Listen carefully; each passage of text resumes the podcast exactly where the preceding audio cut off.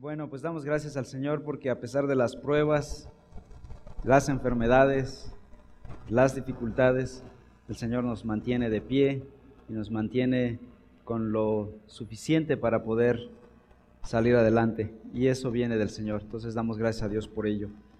Ah, vamos a, en esta ocasión, a reflexionar en dos pasajes, Efesios 5 y Primera de Corintios 12. Estamos hablando acerca de cómo la iglesia camina en misión, vive en misión. Ya hemos dicho ya que la iglesia tiene un llamado. Los creyentes tenemos un llamado. El llamado es a cumplir la misión de Dios. La misión de Dios es rescatar a los pecadores con su evangelio, con la obra de su Hijo. Por eso envió a su Hijo. Jesús dijo, yo he venido para que tengan vida y para que la tengan en abundancia. Él vino a dar su vida en rescate por muchos. Él vino con una misión. Es la misión de Dios. Ahora, después cuando Jesús resucita y recibe toda autoridad, Él dice, toda autoridad me ha sido dada en el cielo y en la tierra, por lo tanto, ahora ustedes vayan Así que la comisión de la iglesia es una extensión de la obra iniciada por Jesucristo. Lo que hicieron los apóstoles fue una continuación del plan misionero de Dios. Y la iglesia después de los apóstoles continúan con la misión o el plan misionero que iniciaron los apóstoles y que a su vez inició Jesús. Y que a su vez inició Dios desde el Génesis. Así que esta es una misión que viene desde el principio mismo. Dijimos la semana pasada que el primer misionero es Dios mismo. La misión nace en el corazón de Dios. No se le ocurrió a don Irán Hudson, el primer gran misionero norteamericano a las Indias Orientales. No se le ocurrió a los reformados en Ginebra, en Inglaterra, en Escocia, sino viene de la mente de Dios, del corazón de Dios. Él es el primer interesado en alcanzar a las personas. Ahora, cuando una iglesia local entiende bien este llamado y obedece, va y hace obra de evangelismo y discipulado. El resultado natural, escuchen esta parte, el resultado natural de ese proceso de discipulado es la iglesia local. ¿Dónde se van a congregar esos discípulos? ¿Dónde van a habitar esos discípulos? O simplemente van a decir, creo en Dios, pero no nos congregamos jamás. No nos juntamos jamás para adorar a Dios. No. Los creyentes que creen en Cristo, que son nacidos de nuevo, inmediatamente como imanes se unirán y estarán juntos. Y a esa unidad se le llama iglesia, una iglesia local. Y por eso, ahora, en estas dos intervenciones, la de hoy y la de en 15 días, estaremos hablando acerca de la iglesia local. ¿De qué se trata la iglesia local? Entonces entremos en materia. Dos conceptos antes de abordar el tema de la iglesia. En primer lugar, ¿qué es la iglesia y qué es la iglesia local? Tengamos claro estos conceptos para tener un panorama profundo y podamos sacarle provecho a nuestro análisis eh, hoy y en 15 días. Quiero que tengamos en claro estos dos conceptos. Iglesia. ¿Qué es iglesia? Escuchen este pasaje de Mateo capítulo 16, versículo 18, donde Jesús hace una declaración reveladora. Y él dice, sobre esta roca edificaré mi iglesia, y las puertas del Hades no prevalecerán contra ella. Dos observaciones. En primer lugar, Jesús está diciendo, sobre esta roca edificaré mi iglesia. Hay mucha discusión de quién es la roca. Algunos dicen que es Jesús mismo, la roca, la piedra angular. Hay mucha evidencia a favor de esa postura. Pero hay otros que dicen, no, son los cristianos, representados aquí por Pedro. Y también hay bastante evidencia al respecto. Sin embargo, cualquiera de las dos interpretaciones no afecta el producto final, porque el énfasis está en el verbo activo aquí en esta frase, sobre esta roca, ¿qué cosa? Edificaré. Y en ese verbo no hay duda de a quién se refiere. ¿Quién está llevando a cabo la edificación de la iglesia? Cristo Jesús. Él dijo, yo vine a entregar mi vida. Y Mateo, perdón, Hechos capítulo 20, versículo 28 dice, que la iglesia es la iglesia de Cristo, la cual Él compró con su propia sangre. Él compró la iglesia con su propia sangre. Él está edificando su iglesia. Él consumirá o consumará los tiempos de la salvación de su iglesia. Eso es lo más importante. Lo otro sobre qué está edificado, bueno, no hay mucho problema. Cualquiera de las dos interpretaciones son correctas. Pero lo importante en esta frase es quién está activo en este proyecto de edificar a la iglesia. ¿Lo está haciendo? Jesucristo mismo. Él es el más interesado en la iglesia. La iglesia es la que está edificando Cristo Jesús. Es la institución que Jesús instauró en este mundo. No es un invento de hombres. No es que a alguien se le haya ocurrido, vamos a abrir un, edificio y ahí nos vamos a reunir los domingos a tal hora y vamos a, ¿qué haremos? Vamos a cantar y vamos a pedirle a alguien que se pare al frente y hable. No fue el invento de alguien. Esta obra es la obra de Jesucristo. Este es un proyecto que trasciende a la mente humana, a los proyectos humanos. La iglesia es entonces la comunidad, y aquí va la definición importante, es la comunidad de creyentes redimidos por la obra de Cristo, que se reúnen para servir a Cristo, que aman a Cristo y están siendo transformados a la imagen de Cristo. Esa es la iglesia de Cristo. La iglesia es el cuerpo de creyentes, la comunidad de creyentes que fueron redimidos por la sangre de Cristo, que sirven a Cristo, aman a Cristo y están siendo transformados a la imagen de Cristo. La iglesia es importante para Jesús. Jesús murió por ella. A ese grado de importancia es la iglesia para Jesús. Jesús la valora. Por lo tanto, nosotros los que amamos a Cristo deberíamos tener en alto valor a la iglesia, a la iglesia de Cristo. Tengamos alto aprecio por la iglesia de Cristo. Estaremos hablando más de esto en breve. Segundo concepto que quisiera abordar. ¿Qué es la iglesia local? Hemos hablado ya de la iglesia y hemos definido que es esta comunidad de creyentes en todo el mundo y en todos los tiempos. En ese sentido, Pedro Pablo, Juan Calvino y todos esos creyentes de la historia, nosotros somos una sola familia. Es la iglesia de Cristo, la iglesia universal. Pero ¿qué es la iglesia local? La iglesia local es la iglesia presente. No la iglesia del pasado, los santos que ya están con el Señor, o la iglesia del futuro, los santos que vendrán aún todavía, tal vez nuestros hijos, Dios quiera, ¿verdad? Tal vez nuestros hijos, nuestros nietos, nuestros descendientes. No, es la iglesia presente. La iglesia local es la iglesia de hoy, la que se congrega en un tiempo y espacio. Es la iglesia histórica, donde tú y yo estamos.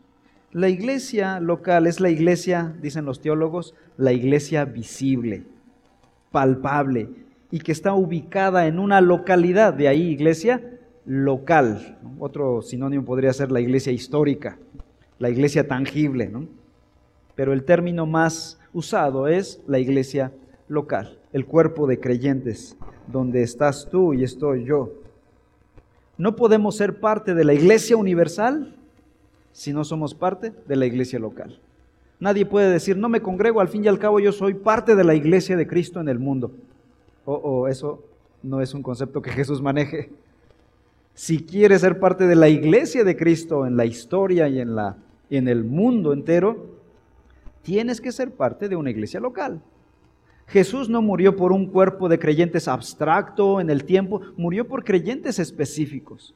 Jesús ama a la iglesia local, a los creyentes que están comprometidos unos con otros. Así que el concepto que nosotros estaremos usando es la iglesia local, los cristianos que se congregan en un punto del espacio, en un tiempo en la historia, donde están personas de carne y hueso congregándose para crecer a la imagen de Cristo Jesús. Muy bien, ahora sí, entremos al tema de la iglesia. ¿Qué es la iglesia? Entonces, en primer lugar, es un pueblo. Es un pueblo, no es un lugar. Y quisiera aquí quitar, limpiar algunos conceptos que quizá hemos manejado en nuestra vida. La iglesia no es un lugar, no es un edificio, Si así fuera, nosotros estaríamos perdidos, los de Reforma, porque esto ni siquiera era un templo, esto era un gimnasio, y si hubieran visto ustedes cómo estaba este lugar, pregúntenle al doctor Alberto a ver cómo, cómo estaba este lugar. Era una catacumba para entrar, y, o a, a José Juan, el arquitecto que hizo todo este arreglo bonito, y el trabajo que muchos de ustedes hicieron. Esto no era un templo, hermanos era un gimnasio, no sé qué, para qué lo usaban, pero, pero no era un templo. Y sigue sin ser un templo. El templo, el único templo que ha existido, es aquel templo que edificó Salomón en el Antiguo Testamento, que fue reedificado por Esdras, por Nemillas, y que después Herodes terminó de, de reconstruir en el Nuevo Testamento. Fue destruido en el año 70 y de a partir de ahí no han habido templos en el sentido bíblico de la palabra porque el templo fue una institución que Dios levantó como premisa para la venida de Cristo. Y en el Nuevo Testamento dice que el templo de Dios es la iglesia, los creyentes, el templo del Espíritu son las personas. La aspiración de Dios no era tener un edificio de piedras y de madera o de oro incluso, sino de personas. Así que la iglesia es un pueblo de personas redimidas, transformadas con la sangre de Cristo. Escuchen el pasaje de Efesios 5:25. Cristo amó a la iglesia y se dio él mismo por ella. ¿Murió acaso Cristo por un edificio de piedras y de oro? Creo que habría sido una muerte, una pérdida innecesaria si hubiese muerto por un edificio.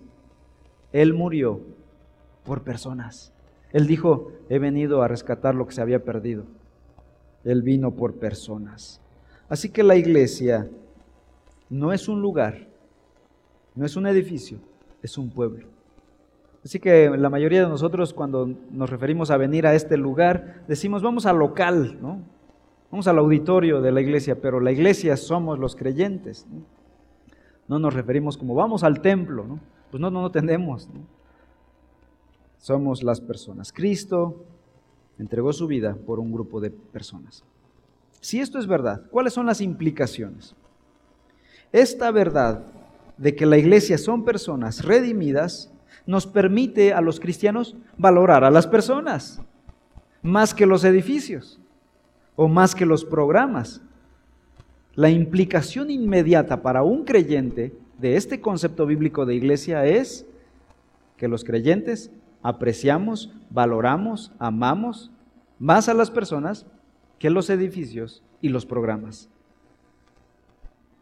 Bueno, esto en la teoría, ¿verdad? ¿Es esto real en tu vida, en tu corazón, en tu mente? No puedo decir, amo a la iglesia, pero no me involucro con las personas. Así que si dices, soy parte de una iglesia, estás implicando que eres parte de un grupo de personas. Pero si tu vida no lo refleja, si no estás interesado en las personas, en conocer a las personas, en amar a las personas, no has entendido qué es la iglesia.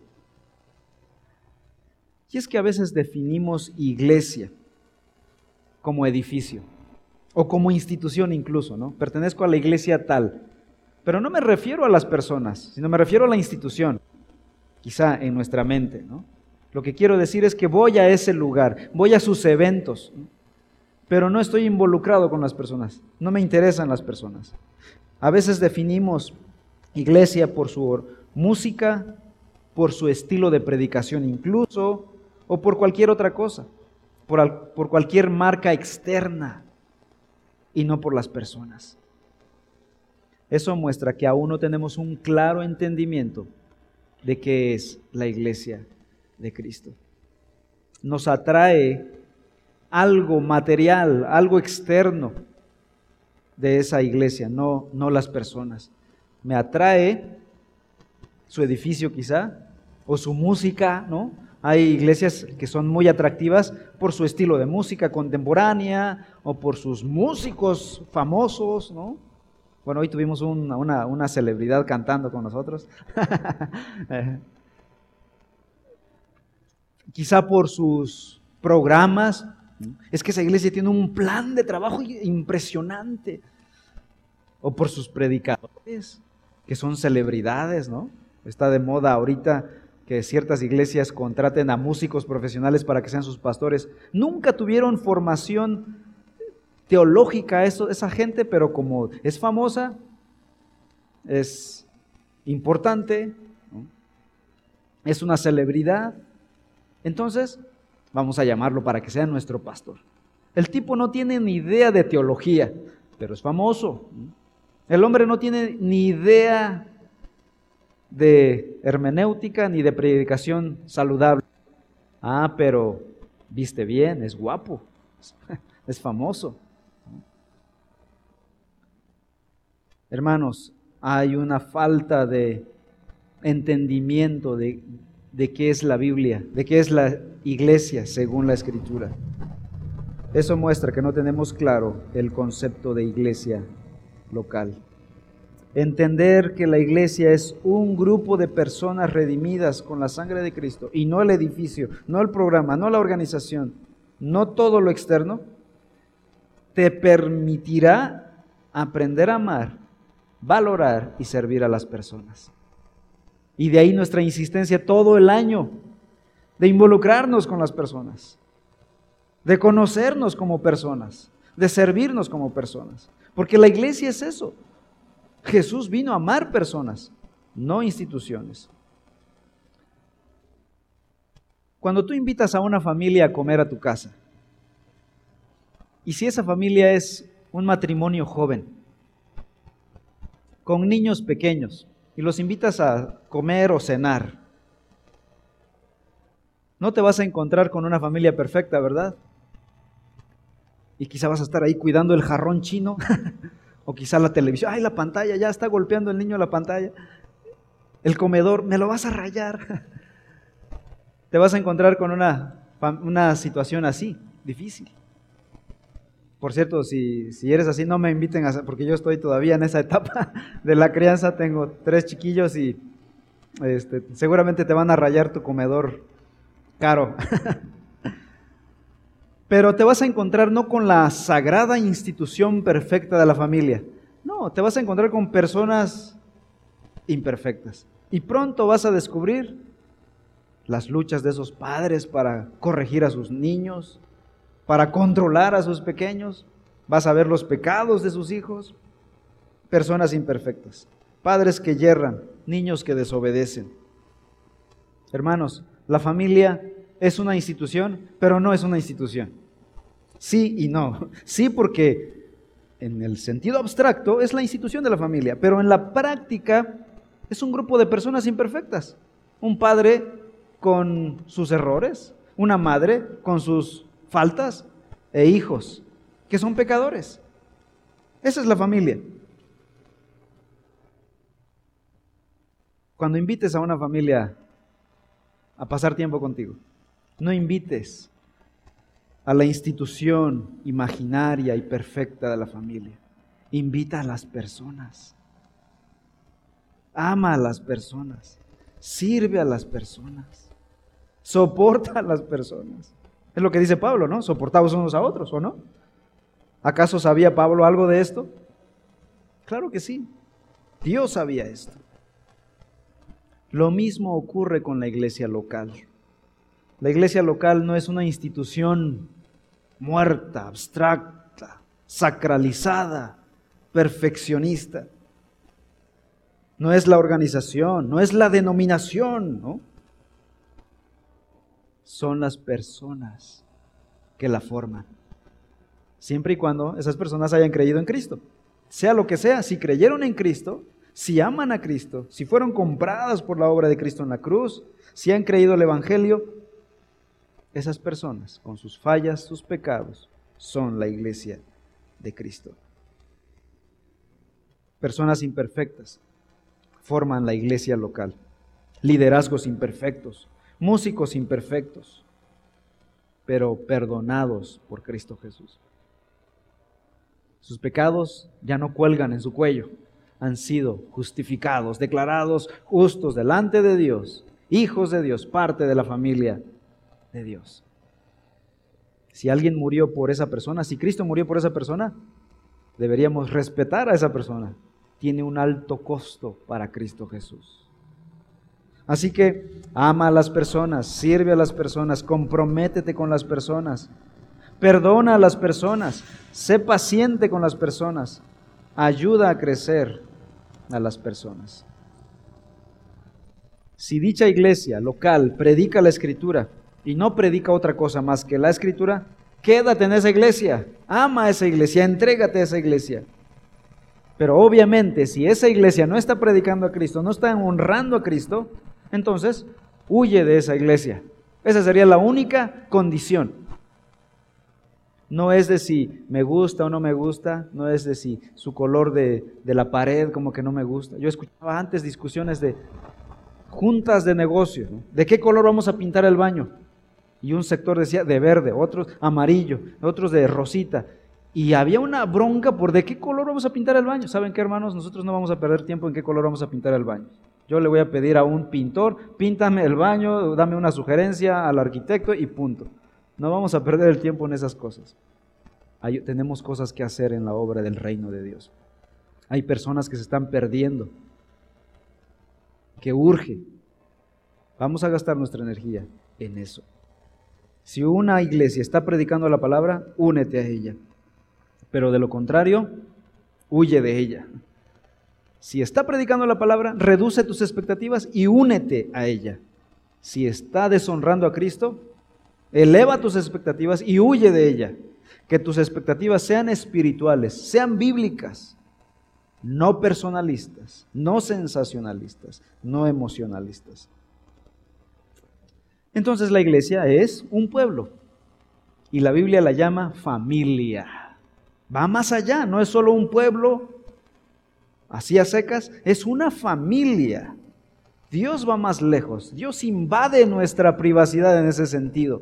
Es lo que choca con la mentalidad occidental, donde vivimos vidas apartadas, herméticas, solitarias, independientes, autónomas. No te metas conmigo. Yo canto, yo adoro y todo lo demás, hasta puedo ofrendar, pero con mi vida no te metas.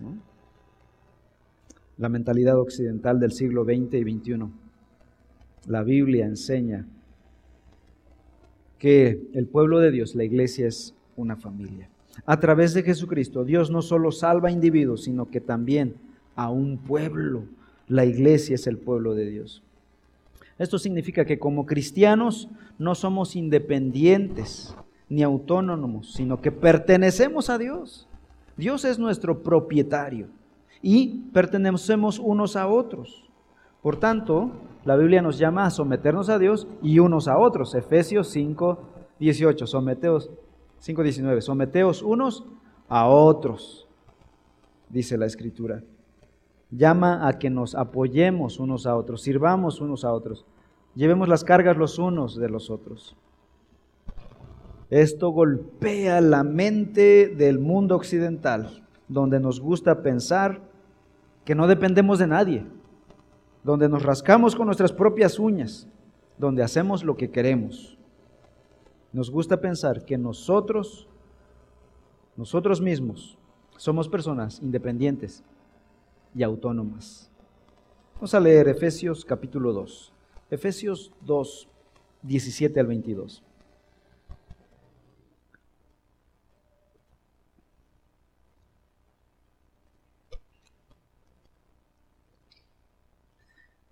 Dice Efesios 2.17 en adelante. Y vino y anunció paz a ustedes que estaban lejos y paz a los que estaban cerca. Porque por medio de Cristo los unos y los otros tenemos nuestra entrada al Padre en un mismo espíritu.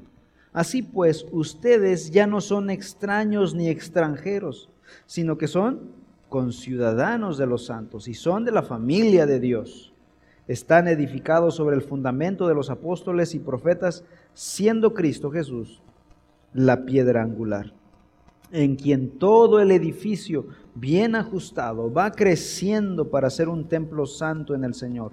En Cristo también ustedes son juntamente edificados para morada de Dios en el Espíritu. Así que antes de ser creyentes, según el versículo 17, ¿qué dice el versículo 17 que éramos? ¿O en qué condición estábamos? estábamos lejos de Dios. Versículo 19. Éramos extraños y extranjeros. Esa era nuestra condición. Pero ahora en Cristo Jesús somos ciudadanos y miembros, dice el versículo 19, miembros de la familia de Dios. Cuando crees en Cristo, entonces llegas a ser parte de un pueblo, la familia de Dios, una nueva comunidad. ¿Habías pensado tú que ser parte de una iglesia era ser parte entonces de una familia? ¿Llegar a ser parte de una familia? No es el invento de nadie tampoco, es el plan de Dios, salvar personas e insertarlas a una nueva familia, al pueblo de Dios. Esto debe cambiar nuestra percepción de lo que es la iglesia. La iglesia no es solo una institución fría, una institución a secas, a donde asisto. La iglesia es una familia a la que pertenecemos. Repito esa frase. La iglesia no es una institución a la que asistimos. La iglesia es una familia a la que pertenecemos. Eso es muy distinto. Ser parte del pueblo de Dios implica entonces sumisión, amor, perdón y todas las virtudes que da el Espíritu para estar en el cuerpo de Cristo. En segundo lugar, la iglesia es el cuerpo de Cristo. Hay otro pasaje, ahora vamos a 1 Corintios 12, donde Pablo dice que la iglesia es el cuerpo de Cristo. Entonces, en Efesios vimos que la iglesia es el pueblo o la familia de Dios. Ahora, en Corintios, vamos a ver que la iglesia es el cuerpo de Cristo.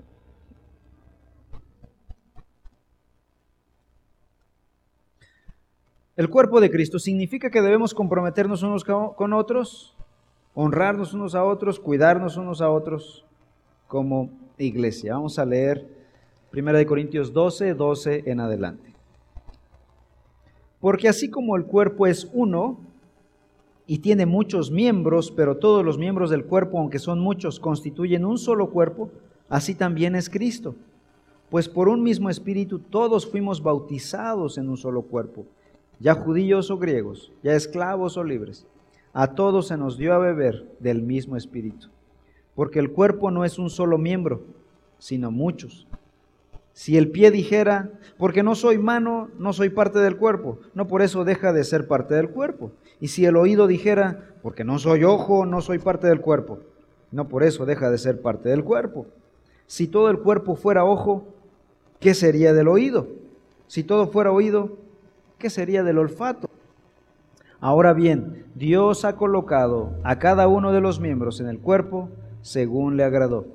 Y si todos fueran un solo miembro, ¿qué sería del cuerpo?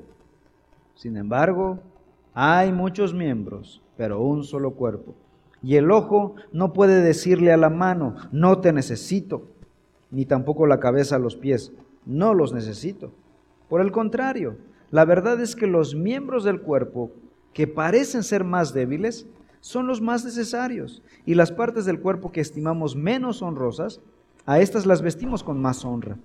Así que las partes que consideramos más íntimas reciben un trato más honroso, ya que nuestras partes presentables no las necesitan, pero así formó Dios el cuerpo, dando mayor honra a la parte que carecía de ella, a fin de que en el cuerpo no haya división, sino que los miembros tengan el mismo cuidado unos por otros. Si un miembro sufre, todos los miembros sufren con él. Y si un miembro es honrado, todos los miembros se regocijan con él. Este pasaje se divide en dos ideas generales. Versículos 12 y 13 hablan de la iglesia universal, creyentes en todo lugar, en toda la historia de la humanidad, y que llegamos a ser parte de ese cuerpo global de creyentes al ser bautizados con el Espíritu Santo. Cuando el Espíritu nos hizo sus hijos, llegamos a ser parte de la iglesia universal. La iglesia universal está compuesta de creyentes en todo el mundo. Por eso dice la frase del versículo 13, ah, ya sean judíos o griegos, o sea, creyentes en todo lugar. Pero los versículos 14 al 26, la parte más grande de este pasaje, habla de un cuerpo local de creyentes, habla de miembros específicos, la iglesia local. Y habla de cómo nos relacionamos los creyentes unos con otros. Y, aquí el lenguaje de Pablo es metafórico, cómo habla el ojo, el oído, las manos. Todos aquellos que han creído en Cristo son miembros de la iglesia universal. Pero nos vestimos de esa membresía de la iglesia universal al ser miembros de una iglesia local de creyentes. De ahí que Mark Dever, un escritor, dice, y pastor también, dice lo siguiente, una implicación de este pasaje de la escritura es que todos los cristianos deberíamos, por definición, ser miembros de iglesias locales, para decir que somos miembros de la iglesia universal. Bien, en este pasaje entonces, de 1 Corintios 12, Pablo usa una metáfora. Una metáfora es como una ilustración. Y usa la metáfora del cuerpo, el cuerpo de una persona, para describir a la iglesia de Cristo, para ejemplificar qué es la iglesia. La iglesia, dice Pablo, es como un cuerpo, el cuerpo de una persona. Vean cómo operan los miembros del cuerpo. Versículo 15, por ejemplo. Ahí está hablando el pie, en el 16 el oído. ¿Qué dice el pie? Porque no soy mano, no soy parte del cuerpo. Versículo 16, ¿qué dice el oído? Porque no soy ojo, no soy parte del cuerpo. ¿Cuál es el sentimiento que escuchas aquí tanto de la mano como del pie como del oído? Como si se estuvieran quejando, ¿verdad? Están celosos de otros, ¿no? El pie está celoso de la mano. ¿no? Ah, es que mi amo cuida más su mano que, que a mí, el pie, ¿no? Y el oído, ¿qué dice? No, es que este cuida más sus ojos que, que yo, el oído. Y están ahí como niños berrinchudos. ¿no? Es una ilustración que está poniendo el apóstol Pablo. Como si el pie estuviera celoso y el oído del ojo. Pero vean lo que dice el versículo 21. Y el ojo no puede decirle a la mano, no te necesito, ni tampoco la cabeza a los pies, no los necesito. Están peleando aquí todos los miembros, ¿no? Es como si tu mano te agarrara una cachetada y, tú no pudieras controlar y tu, pie te, saca los ojos. ¿Te imaginas? Eso no es coherente. Eso no es correcto. Eso no podría ser. Esto ilustra lo que muchas veces pasa en la iglesia local. Y Pablo dice, esto es una ilustración de lo que es la iglesia local. Versículo 18. Ahora bien, Dios ha colocado a cada uno de los miembros en el cuerpo según le agradó. Así que no, no deberíamos estarnos peleando. La mano no tendría que reclamar al pie o viceversa, o el oído a los ojos, porque Dios los puso allí. Él hizo un diseño divino. ¿Qué actitud expresan estos versículos? Donde uno se queja del otro. Orgullo. No, yo no voy a ser pisoteado, dice el pie. Yo no voy a andar hacia el piso, a la tierra. Yo quiero ser mano. Hay un orgullo en este miembro. Versículo 22. Primera de Corintios 12, 22. Por el contrario, la verdad es que los miembros del cuerpo que parecen ser los más débiles son los más necesarios, dice el pasaje. Dios diseñó a la iglesia como un cuerpo donde todos los miembros son interdependientes. No son independientes, son interdependientes. Si uno deja de funcionar, el cuerpo sufrirá. Si los riñones dejan de funcionar, el cuerpo colapsa. Así que somos interdependientes, dice Pablo. Así la iglesia. Si un miembro deja de funcionar, si el hermano que predica deja de predicar evangelio sano y empieza a enseñarnos filosofía herética, todo el cuerpo va a colapsar. Si el hermano que le toca hacer el aseo no limpia y se amontona la basura aquí, esto va a colapsar. Por cierto, cuando nuestro local está limpio, nadie se da cuenta de que está limpio, ¿verdad? Porque lo limpio es así. Por ejemplo, el audio también. Si el audio suena bien, nadie se da cuenta. La meta es que nadie se dé cuenta. Si se dan cuenta es porque hubo ruido o fallas o no estuvo limpio, etcétera, etcétera. Pero cuando todos colaboran y sirven donde Dios les usa con sus dones y habilidades, el cuerpo es saludable. Pero si un miembro es rebelde, si mi pie de pronto no quisiera caminar, tendría yo que arrastrarme o saltar con un pie, con el pie obediente. Mi cuerpo no podría funcionar. Así la iglesia de Cristo Jesús. Versículo 25. A fin de que en el cuerpo no haya división, sino que los miembros tengan el mismo cuidado unos por otros. Y hermanos, nuestros cuerpos son inteligentes, porque mis manos siempre protegen mis ojos, mi cabeza. Si alguien te lanza algo, tu mano, ¿verdad? No es de que tu mano agarra la piedra y te lo avienta a tu propio ojo. No, ocurre tal cosa. Dice entonces, no haya división, sino que los miembros tengan el mismo cuidado unos por otros. Versículo 26. Si un miembro sufre, todos los miembros sufren con él. Cuando te duele la cabeza, aunque tu mano esté sana y tus pies sanos, te acuestas totalmente, ¿no? Y tomas medicina y todo el cuerpo recibe el efecto de toda la medicina, aunque sea solo una parte del cuerpo que está sufriendo. Porque cuando un miembro sufre, todos los miembros sufren con él. Pero también si un miembro es honrado, todos los miembros se regocijan con él. Esto es una metáfora del cuerpo de Cristo.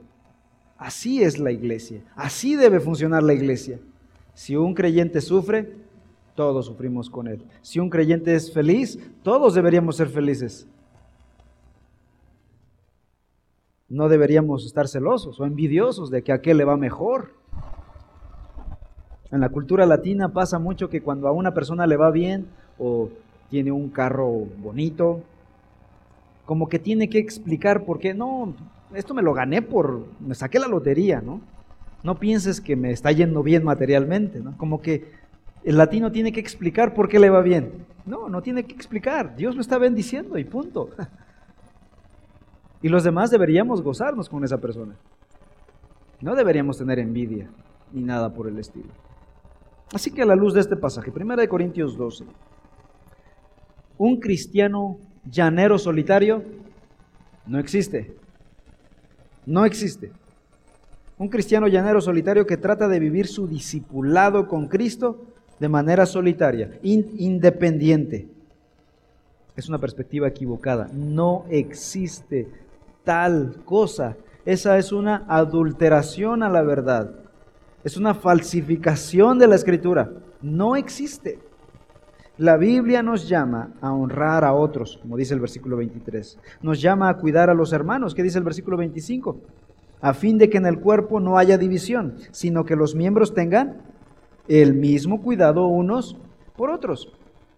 Hermanos, la Biblia nos llama a cuidarnos unos por otros, ya sea en cuestiones materiales, de ahí la despensa, tratamos de que haya que los que están pasando por hambre podamos ayudar ya sea en salud, si está sufriendo alguien, podemos orar o apoyar de alguna manera, pero también espiritualmente, si alguien está pecando, ¿cuál es nuestro deber?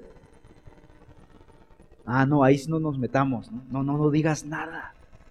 Es lo que dice nuestra cultura latina, no digas nada. ¿Qué dice la escritura? Si alguno estorba a su hermano que está en pecado y lo hace volver de su pecado, ha salvado un alma. Pero si no lo hacemos, su sangre estará sobre nuestra cabeza, hermanos. Si nosotros vemos pecar a alguien y no usamos la escritura para ayudarle, para mostrarle su pecado, somos responsables. Esto es contracultural, hermanos. Esto es contracorriente. La Biblia va más allá de la cultura. Entiendo, hermanos, lo difícil que es esta verdad para nuestra cultura occidental. Hay otras culturas que es más sencillo, las culturas orientales son más comunitarias, es más familiar, hay más sujeción familiar, comunitaria, y en el pasado era mucho más acentuado esto, pero en nuestra cultura occidental es totalmente diferente. Aquí nosotros vivimos solos. En Europa ni se diga, las personas no se visitan entre ellas, y si llegas a una casa es un pecado mortal si tú llegaras a abrir su refrigerador. Tal vez también aquí ya nosotros estamos llegando a ese nivel.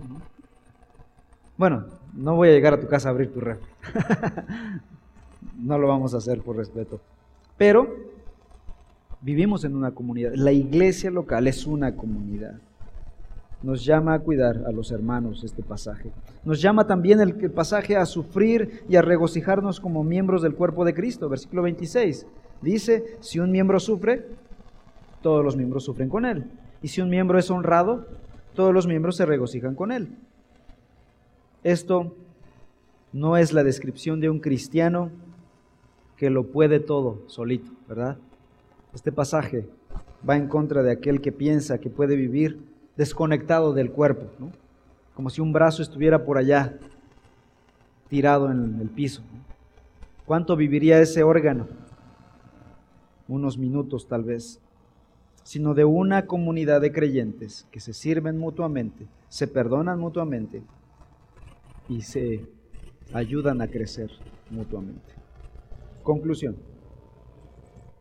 Consejos prácticos de cómo estas implicaciones deben afectar nuestra vida. Cómo este pasaje, el entendimiento de la verdad, de qué es la iglesia de Cristo, es, es un grupo de personas, es una familia de Dios, cómo debe afectar mi concepción y cómo debe afectar mi forma de vivir el cristianismo. En primer lugar, no dejes de congregarte. Ahora, ahorita estamos aprovechando la pandemia, ¿verdad? Todo el mundo tiene permiso de no asistir. Sin embargo, en muchos casos ya no es por la pandemia, es por nosotros, por nuestro pecado. Pero en una situación normal, no dejes de congregarte. ¿Sabes por qué? Porque la, tu presencia bendice al cuerpo de creyentes. Alguien me dirá, y bueno, ¿para qué quieren ahí? ¿Por qué me pasan lista? No se trata de la lista. De hecho, no, no pasamos lista.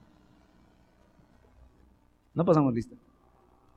Pero cuando tú no asistes, te estás negando a bendecir a las personas con tu presencia. Tu presencia es importante para el cuerpo de Cristo. Si la mano estuviera amputada, el cuerpo estaría careciendo de ese brazo. Pero la presencia de la mano es una bendición para el cuerpo, ¿cierto? ¿Cierto, hermanos? Sí. Así es la iglesia de Cristo, el cuerpo de creyentes. Tu presencia en sí misma ya es una bendición para el resto de los creyentes. En segundo lugar, dice que cuando estamos juntos participamos del Evangelio. Y dicen, bueno, pero yo no participo cantando o, algo. No, no, no se refiere a, a ese tipo de participaciones. Se refiere a honrar a Cristo con todo lo que hacemos con otros creyentes, cuando nos unimos a otros creyentes. El Salmo 133 dice que cuán hermoso es ver a los hermanos habitar juntos en armonía. Y el versículo 3 dice, porque ahí envía bendición y vida eterna. Hay una bendición que Dios derrama en un solo lugar y que no lo envía a ningún otro lado. Y es cuando sus hijos, su pueblo, están reunidos juntos en armonía, dice el pasaje. Porque allí envía Dios bendición y vida eterna. Si no estás allí en ese momento, te estás perdiendo de esa bendición que Dios está derramando. Y quizá por eso nuestras vidas muchas veces están flaqueando, desanimadas, amarillentas, eh, débiles, estamos desanimados, estamos flacos en el camino, no estamos creciendo, porque estamos desconectados del cuerpo de creyentes. No dejes de interesarte en la vida de tus hermanos. Averigua. Quizá hubo un tiempo en el que no pudiste congregarte. Bueno, voy a preguntar cómo está mi iglesia. Les he puesto, por ejemplo, a estas dos hermanas que tres hermanas que vienen a mi mente, ahorita pueden ser más, que no están viviendo, viniendo a congregarse por cuestión de salud. Pero esas hermanas están haciendo acto de presencia de maneras muy especiales que bendicen mi vida. No están aquí ya hace mucho tiempo, pero llaman por teléfono, preguntan, ¿cómo está la iglesia? A una familia de plano he tenido que ir a su casa a, darle el reporte completo. Estas son las actualizaciones de la iglesia porque sé que están interesados en la iglesia y saben lo que está pasando. Saben qué es lo nuevo que hemos adquirido, porque están interesados. saben quiénes son las nuevas personas que están llegando, están orando, están siendo fieles con sus ofrendas, a pesar de que no están viniendo. Y a veces nosotros, muchas veces, aunque estamos aquí, es como si no estuviéramos. Y no puede ser. Si somos una familia, no podemos ser indiferentes. Involúcrate en el servicio. Siempre hay algo que hacer. Siempre hay alguien que necesita tu ayuda. Siempre va a haber alguien que necesita tu ayuda. Hoy vieron que hubieron muchos ajustes acá adelante, hasta yo estoy tocando ahorita, ¿no? Porque varios hermanos están enfermos. Hay necesidad de más gente que venga temprano a poner sillas, este, staff de multimedia, tecnología. Hace falta. Involúcrate en el servicio. Ama a tus hermanos, aunque seas diferente a ellos o ellos sean diferentes a ti. Pregunta su nombre, ¿cómo se llama? Para empezar. Nunca digas que tal persona no tiene nada que enseñarte. No pienses que aquella persona creo que esa no me puede enseñar nada. No, yo tengo un nivel académico acá y esa persona creo que no, entonces, error. No seas de doble vida, sé honesto. Sé transparente, esto lo mencionábamos la semana pasada. No murmures de tus hermanos, no hables a sus espaldas. Disfruta del compañerismo cristiano con otros hermanos, sin intereses personales, sino el mero interés de ser edificados en el Evangelio. No ofendas a tus hermanos. Si te ofenden, perdona a tus hermanos. Honra y ten en gran estima a la iglesia local. La iglesia, estímala. No digas, esa iglesia qué fea. No, Cristo murió por ella. Y termino con esta frase nuevamente de Mark Dever, quien dice, la iglesia local es donde Dios quiere mostrar su gloria a las naciones. Lo más hermoso que el Señor dejó en este mundo después de su muerte y ascensión fue su iglesia local. Él ama a la iglesia, ama a las personas que son parte de la familia de fe. Tengamos la iglesia en alto honor, en alta estima. Cuando honramos a la iglesia de Cristo, honramos a Cristo, porque Él dio su vida por ella. Y quiero cerrar con este pasaje de Hechos 20.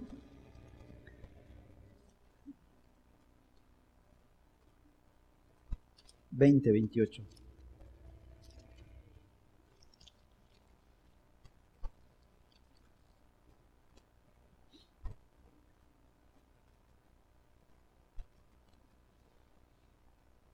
Hechos 20, 28 dice así. Pablo le está diciendo a los ancianos de la iglesia en Éfeso, tengan cuidado de sí mismos y de toda la congregación, en medio de la cual el Espíritu Santo les ha hecho obispos, para pastorear la iglesia de Dios, la cual, ¿qué cosa? Él compró con su propia sangre. Aquí Pablo está juramentando a estos hombres. Tengan cuidado con la iglesia, aprecien a la iglesia, cuiden a la iglesia, porque Cristo Jesús la compró con su propia sangre. Si una iglesia ama a Cristo, predica a Cristo, exalta a Cristo, ama a esa iglesia. Si no está predicando a Cristo, es una falsa iglesia, no es la iglesia de Cristo. Y no estés ahí, huye de ahí. Pero si es una iglesia que está predicando el Evangelio, ama a esa iglesia. Vamos a orar. Padre, te damos gracias por la obra de nuestro Señor en la cruz, quien nos da el privilegio de ser parte de la iglesia de Cristo. Esa iglesia que tu Hijo Jesús pagó con su propia sangre en la cruz. Esa sangre que nos da perdón, que nos limpia de toda maldad. Esa sangre incomparable no hay otra cosa que nos pueda limpiar. Gracias por el alto honor, el alto privilegio que nos das de ser parte de la iglesia, de una iglesia local, en donde estamos siendo alimentados, estamos creciendo y sirviendo. Bendice a mis hermanos que están aquí y que están en casa, que tu palabra siga trayendo convicción a nuestras vidas, a nuestra manera de vivir, transforma nuestra manera de vivir y ayúdanos a vivir en compromiso con tu iglesia. En el nombre de Cristo Jesús.